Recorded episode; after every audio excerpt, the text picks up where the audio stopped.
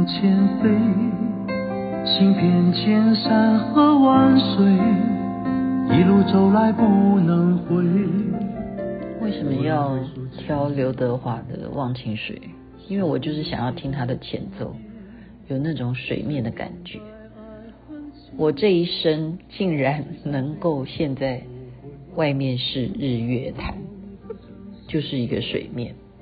我本来其实很困了，我觉得是不是应该要睡觉？因为明天准备可不可能早起看到日月潭的日出？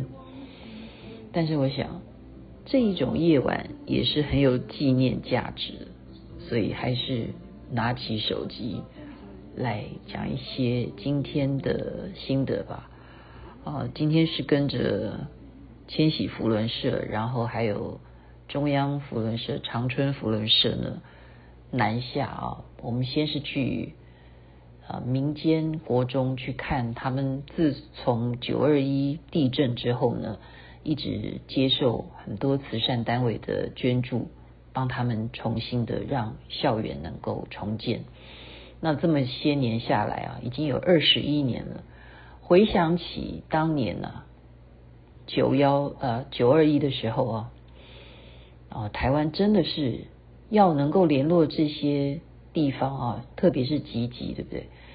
集集镇那边的大地震，然后包括台北啊，就是很多地方这样子的伤亡啊，然后怎么样能够让建设重新起来，是花了很多很多的。功夫，然后像是东西横贯公路啦，很多的南啊北啊，真的九二一大地震，那时候回想到现在，看到今天的民间国中，他们能够哦这么样焕然一新的校园呢，我觉得我们做这些善事，还是看到成绩很欣慰的。然后后来又去竹山啊，竹山这个。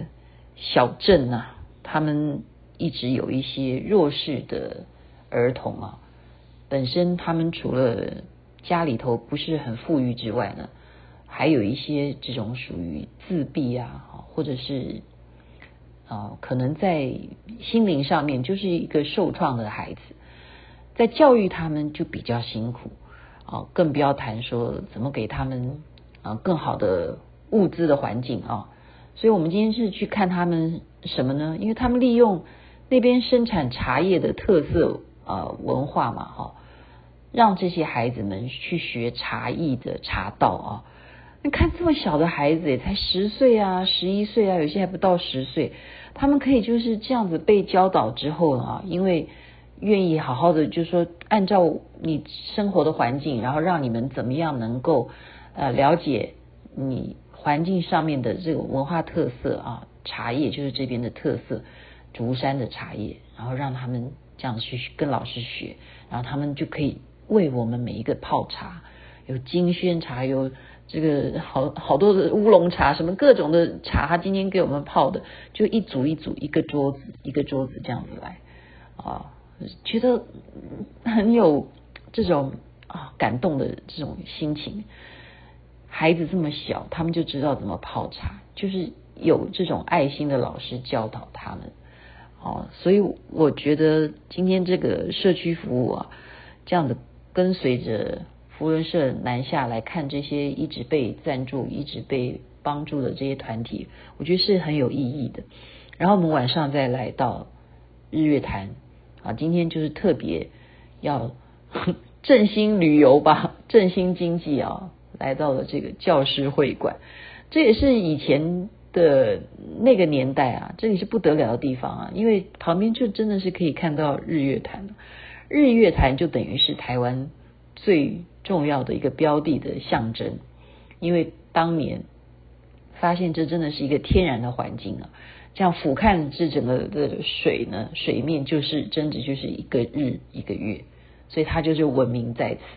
那我记得前几年来的时候呢，那时候因为啊跟大陆关系不好嘛，所以大陆客都不来了啊。当时呢，真的就觉得哦，真的那种经济下滑的感觉非常的严重，然后人口不是那么的多了，就是人潮不是那么多。那现在这个疫情的期间，我们就是伪出国嘛，我们假装嗯来到这边旅游，好像是出国一样啊。目前呢，因为是晚上抵达教师会馆，我还是没有办法感受到是不是有那种振兴的感觉。可是觉得我们台湾人还是有这种韧性的啊，就是我们是真的是能够忍耐，然后怎么样，大家。互相的互惠互利，然后能够再创一些什么样的奇迹啊？经济，我觉得这种韧性是还是很坚强的，很坚韧的。所以今天就把在日月潭现在夜晚的心情呢告诉大家，然后希望看看明天 我是不是起得来，能够看到这个角度可不可能刚好是日出的角度，之后能不能够。再赶快拿起手机来做一个网络直播，把日月潭的日出分享给大家。但是今天日月潭的夜晚，我好歹是跟大家星光夜雨。当然，美国还是总统到底是谁，依然没有一个绝对的一个答案呢？是不是会真的要请求法庭来决定呢？还是要看下去？希望真的能够世界和平。大家啊，想想这种水面吧，这就是我为什么要跳这首歌的原因。水就是让人家可以进入那一种心如止水的境界。记得我讲了吧？一个石头掉到湖面，它只是引起一点点的涟漪，最终还是要止住那个水面。这就是我们的一种啊自制力、控制力。都是要学习的。把这里美丽的日月潭教师会馆的夜晚，这种安静分享给大家。什么不开心就忘记吧，忘情水。祝福大家有好梦。那边早安。那么阿弥陀佛，那么观世音菩萨。给我一杯忘情水，换我一生不伤悲。就算我会喝醉，就算我会心碎，不会看见我流泪。